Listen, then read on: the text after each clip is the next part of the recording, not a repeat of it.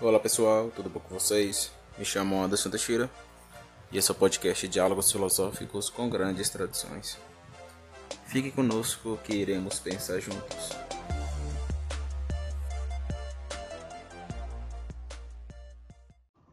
Olá pessoal, tudo bom com vocês? Boa noite a todos. Hoje eu quero falar um pouco do, do pensamento filosófico, metafísico, ontológico do filósofo francês Louis Lavelle. Louis Lavelle ele tem um conceito bem importante que leva o título do seu livro, A Presença Total, La Présence Totale. Nesse livro, o Louis Lavelle ele vai trabalhar um ponto bem importante que é justamente o ponto fenomenológico barra platônico é, do eu diante da realidade, a realidade diante o eu. E lendo o livro, pelo menos a primeira parte do livro, né, a presença, a presença total, nós vamos encontrar alguns pontos bem importantes nessa teoria laveliana que nos dá algumas contribuições para a teoria do acatar.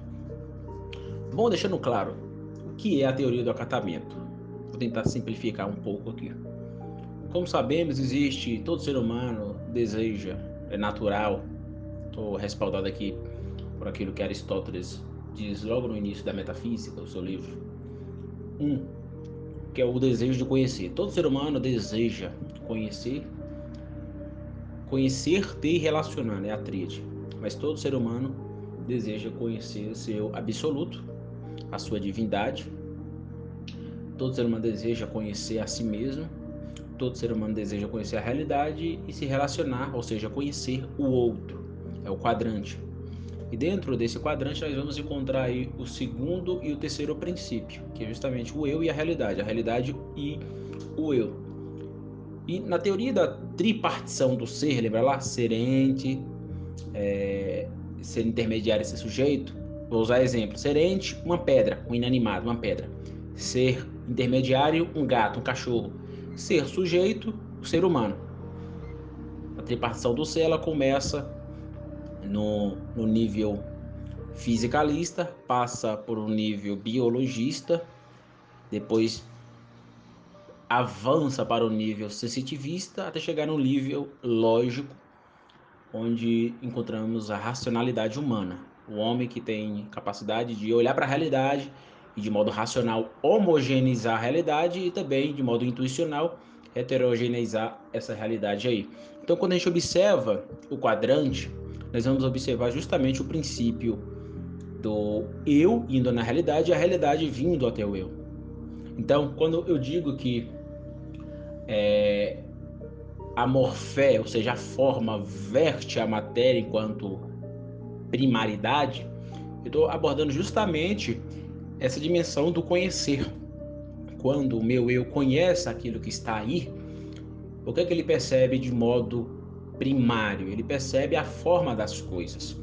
Então, quando eu digo que a teoria do acatamento ela é próter nesse sentido, ela é, é próter no sentido de conhecer o patente, conhecer enquanto ter dentro de uma estrutura formal, na primeira, dentro de uma estrutura formalística. Então, isso é auto-evidente. Quando você observar, por exemplo, eu estou aqui agora com um livro na mão, estou com um celular, com um notebook, com uma garrafa de café, estou aqui com um prato, onde eu acabei de comer dois pães. É, estou aqui com meu óculos, com isqueiro, tem também é, copos descartáveis, uma caneta. Veja, eu estou nominando ou denominando as coisas.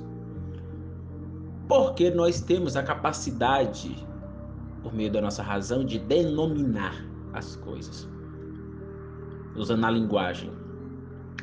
Porque a, a coisa que a gente denomina, a gente só pode fazer por meio da forma. Então, eu vejo a forma do notebook, vejo a forma do celular, dois singulares. Que, que eu faço dentro dessa heterogeneidade? eu denomino. Então eu só posso dizer notebook e celular justamente por causa da vestimenta, ou seja, da forma, vestindo a materialidade que habita no notebook, a materialidade que habita no celular, a materialidade que habita no livro, a materialidade que habita na garrafa de café, a materialidade que habita no meu óculos, a materialidade que habita naquele corpo descartável, a materialidade que habita naquela caneta. Então, quando eu digo caneta, lápis, livro, notebook, celular, garrafa de café, óculos, eu estou formalizando, eu estou é, vendo a vestimenta dessas materialidades na primeira. Então eu só posso nominar as coisas que aí estão na realidade justamente por causa da sua forma. Então a forma aqui é na dimensão sensível, é a sua experiência ordinária. Quando eu, eu digo que não é a, a rilé que vem primeiro, mas é a morfé, é entendendo o seu conhecer. Veja, você deseja conhecer o que? Deseja conhecer a realidade. E a realidade mais próxima de você, que assume patência no mundo ontico, ela é forma. Ela está cheia de formas. Observe agora a sua realidade aí. As coisas que estão à sua volta. Essas coisas que estão em sua volta são coisas que possuem forma. E você vai nominando. Eu poderia pegar aqui a gramática da língua portuguesa e trabalhar isso. Substantivo, é, pronomes. Então, com a própria gramática, com a própria gramática, a gente pode trabalhar justamente a teoria do acatamento. Porque eu só posso dar substantivo àquela coisa que se apresenta aí, só posso nominar substantivar a realidade por causa da sua forma. Por causa da forma. Então, a teoria do acatamento é uma teoria que está assumindo aquilo que o Olavo chama de circo de latência. Porque quando eu olho para o notebook, eu percebo as possibilidades latentes do notebook. Eu sei que o notebook não vai sair voando como um avião. Eu sei que o notebook não vai latir como cachorro e não vai miar. Eu sei que o livro não vai tocar como toca o celular. Eu sei que a garrafa de café não vai sair andando. Eu sei que o meu cachorro não vai falar inglês, português, iraniano, russo circo de latência. E por que eu sei disso? Porque eu estou percebendo a forma, estou percebendo o acatamento daquela matéria enquanto sua formalística. Porque há um acatar, isto é, há uma vestimenta. Então, a forma, aquilo que o Mário Ferreira dos Santos no livro Pitágoras e Tema do Número vai chamar de estrutura geométrica o que eu chamo de estrutura geometrizante a partir do próprio Mário. Quando você observa a figura geométrica, isso fica claro. Observe a circunferência das coisas. A circunferência das coisas demonstra justamente isso. Veja, eu estou simplificando aqui para você entender. Mas quer entender a teoria do acatamento? Só é você observar o que você está olhando agora e perceber a singularidade do, do mundo. Veja que o mundo possui várias coisas seus singulares, suas formas, seus artefatos, as coisas que existem. Aí, dito isso, quando a gente observa o mundo das coisas, oito pontos se levantam. Como assim, Anderson? Oito pontos. Primeiro ponto: o eu que reconhece o ser. Se o eu reconhece o ser, o eu tem uma cumplicidade. Eu uso o neologismo. O eu que cumplicita-se com o ser desvelativamente. O desvelar aqui é aquilo que Julián Marias, filósofo espanhol, trabalha é a aletheia. Aletheia é a verdade, advinda do grego, claro.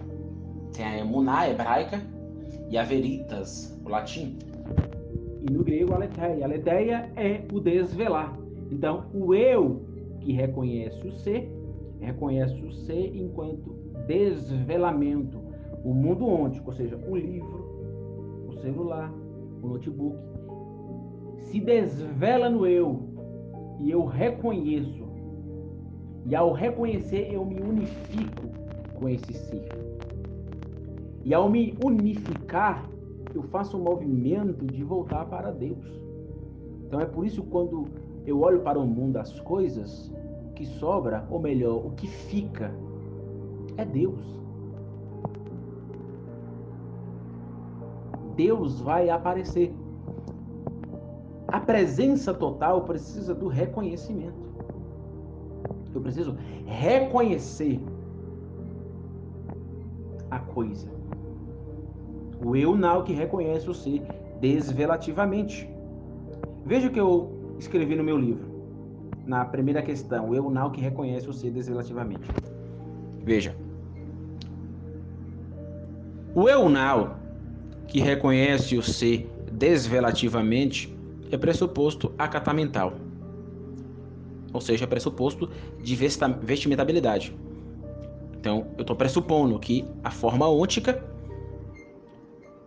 se dá aí no, no ser que existe, nas coisas, e se dá de modo desvelativo. E, e a minha consciência intuicional, a minha intuição,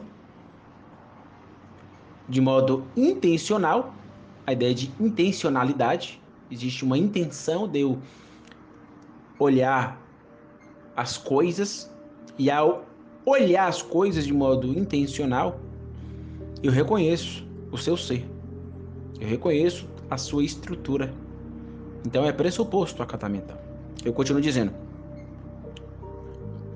Eu só posso reconhecer a presença total se meu eu desvelar-se participantemente no ser sendo.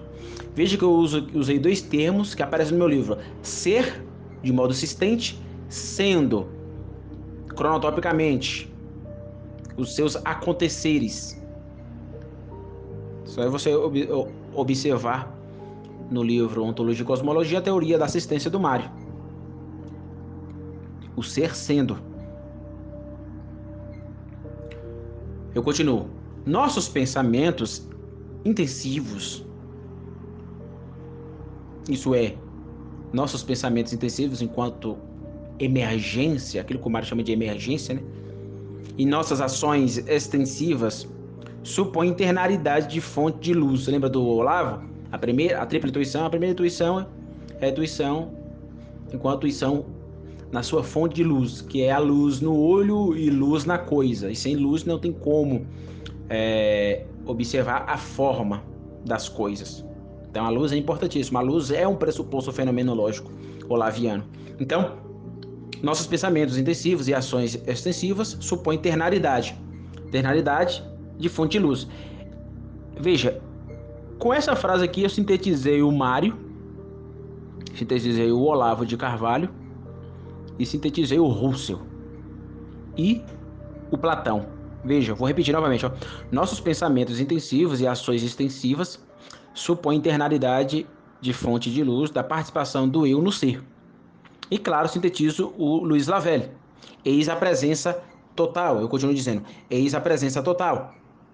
Suspender juízos e contemplar amorosamente o meu eu no ser. E o ser, aquilo que está aí, terceiro princípio quadrante, né? E o ser no eu. Nessa pequena frase aqui, você encontra uma tradição densa. Mário Ferreira dos Santos, Olavo de Carvalho, Edmund Husserl, Platão, Vou explicar. Pensamentos extensivos e ações extensivas. Mário Ferreira dos Santos. A ideia é do intensivo, do tender para dentro e tender para fora. A extensidade e a intensidade. O emergente e o predisponente. Dualidade antinômica, né? Supõe eternalidade no sentido de relação. Aí vem a lei ternária, a lei da relação. Porque tudo que é unidade só é na oposição. Não tem como absolutizar a lei da unidade ou a lei da oposição. Logo, tem que haver uma antecipação, um posterior ontológico. Aí vem a relação, lei do 3. Então, a unidade, a oposição só é só é enquanto dimensão ontológica verídica na relação, na lei do 3. Então, o 1 e o 2 só pode ser no 3. Então, por isso que nossos pensamentos intensivos e ações extensivas supõem eternalidade. Eternalidade de fonte de luz. Porque relação fenomenológica, eu, binoculante, que patentei a realidade aí, e a realidade aí só é na fonte de luz. Aí vem a primeira intuição do Olavo de Carvalho na sua teoria da tripla intuição. Aí o que, é que eu digo? Supõe internalidade de fonte de luz da participação, Meteses Platão, do eu no ser. Eu poderia colocar em ser? Não. Eu estou mantendo a relação no ser. Porque eu também sou ser. Então é no ser, porque eu sou ser. E o ser, ser no eu. Então, o meu eu no ser e o ser no eu.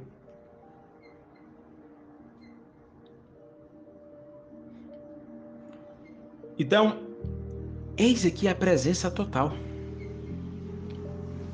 Para haver presença total, o que, que eu tenho que fazer? Suspender juízos e contemplar amorosamente o meu eu no ser e o ser no meu eu. A contemplação amorosa trabalha o quê? Trabalha a passividade da minha consciência na coisa. Eu me torno passivo diante aquilo que assume forma fora a catementativa aí. Veja o que eu continuo dizendo. Portanto, a presença total, como reconhecimento desvelativo, só totaliza-se se houver uma inocência. Contemplação amorosa. É o Lavo de Carvalho aqui. Um espírito pacato liberto de todo interesse e preocupação.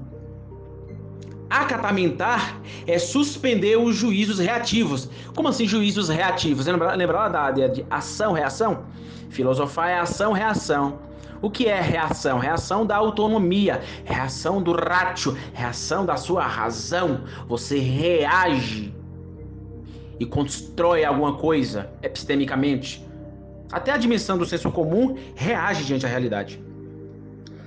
O homem comum, sem teoria, sem nada, ele reage. Tem uma autonomia em todo ser humano. Só que essa autonomia, ela é relativa, limitacional, finitizante. Então, como eu tinha dito, acatamentar é suspender os juízos reativos. Por quê? Porque eu estou pressupondo a inocência. Eu estou pressupondo o espírito pacato liberto de todo interesse e preocupação. Ou seja, contemplar a coisa amorosamente, deixar de modo passivo a coisa ser. E a primeira coisa que eu observo quando eu observo o mundo enquanto na sua presença é justamente a sua vestimentabilidade, a sua morfé. Então, daí eu olho para a realidade fenomenologicamente e deixo e reconheço junto com minha consciência, esse ser formal, ôntico. Aí há o começo da presença total. Porque a presença total, a presença total, perdão, não é só reconhecer, existem outros pressupostos. Lavelianos, né? Então, novamente, vou ler novamente, olha. Acatamentar é suspender os juízos reativos e deixar que a ação tome posse do meu eu no ser. Ou seja, eu só posso observar o princípio acatamentativo do mundo ôntico se eu partir do pressuposto da ação, onde eu suspendo os meus juízos reativos de, da autonomia Não existe sapernial de ouse saber, no sentido de eu me impor diante da realidade, impor os meus conceitos, impor as minhas teorias diante da realidade. Não!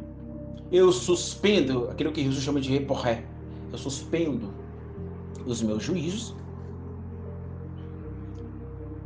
e, a, e de modo acionativo, ou seja, ação, eu me submeto diante da realidade, apenas reconhecendo ela. Quando eu faço isso, eu me entrego de modo total ao ser. E ao me integrar, eu reintegro diante da realidade. Veja que eu continuo dizendo no meu livro. Deixar a coisa ser onticamente, no meu ser e no seu ser. Portanto, terecer. Veja, gente, o conceito aqui terecer é simples. Terecer é ter. Quando você observa, lembra da minha primeira fala, logo no início? Quando você observa qualquer coisa que está na sua frente, você está tendo uma relação com aquela coisa. Daí vem o conceito de terecimento. Então, então eu digo, portanto, terecer é reconhecer. É reconhecer o quê? É reconhecer o ser que desvela a leteia. É confessar a realidade com a Enxamar. Enxamar em que? Sentido, sentido judaico. A nossa preocupação última aquilo que o cristianismo chama de alma, o coração. Aonde está o teu coração, ali estará o seu tesouro. Ame a Deus de todo o seu coração, ainda chamar. Então, confessar a realidade com ainda chamar nas mãos. Aí eu digo, creio que não há presença total sem o verdadeiro eu em chamazial. O ponto onde Deus age. Aqui que Deus age? Onde Deus quando você observa Agostinho em Confissões, Agostinho está com a sua alma nas mãos, com a sua enxamar, o seu eu verdadeiro. O ponto onde Deus age. Todo ser humano tem isso, gente. Todos. Você pode agir de modo hipócrita com qualquer um. Com seu pai, com sua mãe, com o padre, com o pastor, com seu patrão, com seu amigo, com sua esposa, com seu filho. Mas perante Deus não há hipocrisia, perante Deus não há máscaras. Perante Deus não existe hipocrisia social. Porque em, determinados sentidos, isso aqui é uma verdade sociológica. Todo ser humano se torna um ator social. A sociologia vai chamar isso de ator social, atores sociais. Porque nós vestimos uma carapuça, né, para a gente poder viver. Quem é, quem é que fala tudo que pensa. É simplesmente impossível. Ninguém fala tudo que pensa o tempo todo, a todo momento. É impossível. A sinceridade absoluta demandaria ser ato puro, demandaria perfeitabilidade. E nós somos seres quedais, imperfeitos, não é isso? Logo, se somos seres quedais imperfeitos, ninguém é absolutamente sincero Por isso que eu acho que devemos ler Nelson Rodrigues para a gente ter essa percepção aqui da, da hipocrisia social como um princípio sociológico. Nelson Rodrigues deve ser lido na sociologia, na minha humilde opinião. Então veja, voltando aqui, eu digo que a presença total só é na Ente chamar. É onde Deus age é onde Deus age, é a última cidade, que eu chamo de última cidade que é na. Lembra lá dos quatro, ou melhor, das cinco perguntas últimas antropológicas? Pois é. A última é, é qual? Qual é a última pergunta da quinariologia? Para onde eu vou? É isso. Quando você coloca essa pergunta e coloca a morte diante dos seus olhos, a sua chama pula. O seu eu verdadeiro pula e salta para onde eu vou pós-morte. Aí entra aquilo que o vai chamar de consciência de imortalidade. Aí vem o segundo ponto, o eu que complicita-se com o ser desvelativamente, o eu now que toma posse do ser desvelativamente, o eu now que descobre o ser desvelativamente, o eu now que nivela-se com o ser desvelativamente, o eu now que intimiza-se de intimidade, viu gente? O neologismo aqui. Intimiza-se com o ser desvelativamente. O eu now que dialoga com o ser desvelativamente e por fim o eu now que deixa-se iluminar pelo ser desvelativamente. Esses princípios aqui são princípios olavianos e lavelianos. Em especial, eu estou partindo da presença total do Luiz Lavelle. Então, são princípios, de modo último, lavelianos, né? com respaldo ali, com, com um retoque final do Olavo de Carvalho. Então, eu ia falar desses oito princípios, mas eu não quero gravar um vídeo muito longo, então ficarei só no primeiro, que já demonstra muita coisa. Mas para para houver o entendimento da presença total, eu preciso falar de, dos oito dos oito elementos que a presença, a presença total demonstra. Isso está no livro A Presença Total. Leia o livro A Presença, a Presença Total você vai perceber isso aqui. Ok? Então, gente, muito obrigado. Até a próxima. Provavelmente eu devo falar aí se arder em meu coração.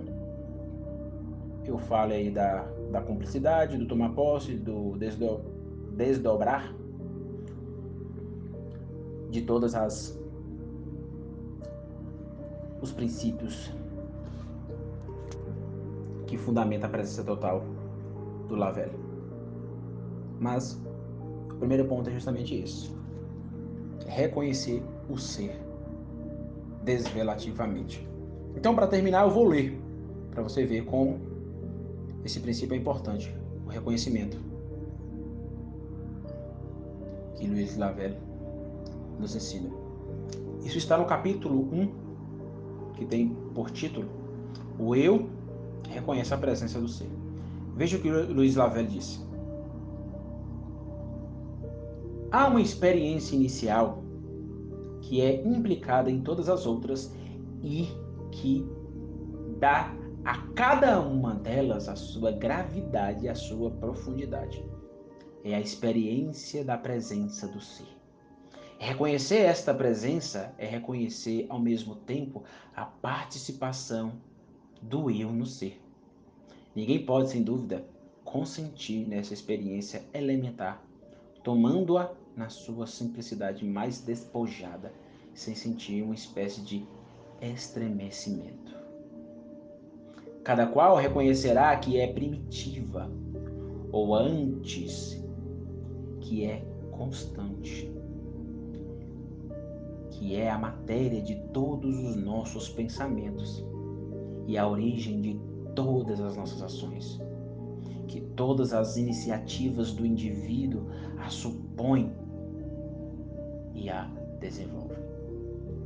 Mas, feita essa constatação, rapidamente é esquecida. De hora em diante basta que permaneça implícita. E deixamos-nos atrair seguidamente pelos fins limitados a curiosidade e o desejo nos propõem. Assim, a nossa consciência dispersa-se, perde-se ao pouco e pouco a sua força e a sua luz. É assaltada por demasiados reflexos. Não consegue agrupá-los porque distanciou do foco que os produz. O que é próprio do pensamento filosófico é vincular-se e esta experiência essencial, afinar-lhe a acuidade, retê-la quando está prestes a escapar-se, retornar a ela quando tudo se obscurece e são necessários um marco e uma pedra de toque é analisar o seu conteúdo e mostrar que todas as nossas operações dependem dela. Encontrar nela a sua fonte e a sua razão de ser. e o princípio da sua potência. E por fim, ele termina aqui, eu quero ler o último parágrafo, eu não vou ler tudo. Onde ele diz: Mas aquele que, pelo contrário, já aprendeu no puro recolhimento e como ato mesmo da vida a solidariedade do ser e do seu eu, já não pode destacar dela o seu pensamento. A recordação deste contato renova-lhe a presença, que não cessa jamais de fazer vibrar seu espírito e de o iluminar. Esse é Luiz Lavelle. Essa é a Morfé Proter que eu reconheço. É meu ser no outro ser. É reconhecer a presença total. E quando, veja, gente, quando eu reconheço a presença total, o que sobra é meu espírito humilde. A teoria do acatamento é uma teoria que aprofunda o lema da filosofia quadrante, filosofar é ação, reação. Aprofunda esse tema. Aprofunda a ação de submissão. Aprofunda o olhar para Gênesis 1, 1. No princípio criou Deus os céus e a terra. Quando eu observo aquilo ali e percebo que Deus criou tudo com estruturas geométricas, com a forma vestindo as materialidades, meu espírito humilde aparece.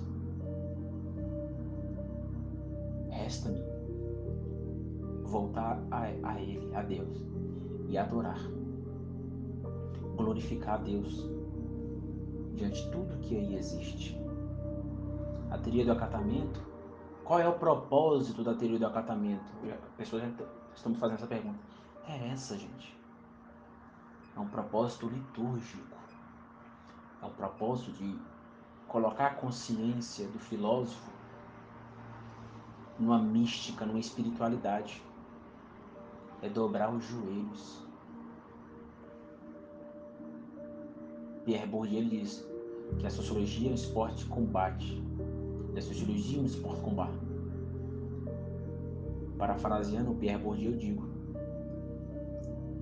La philosophie métaphysique é um esporte de combate joelhos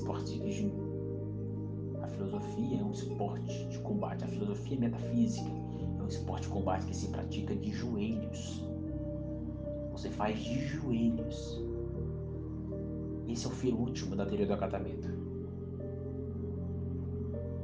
É voltar para a coisa e ver Deus ali.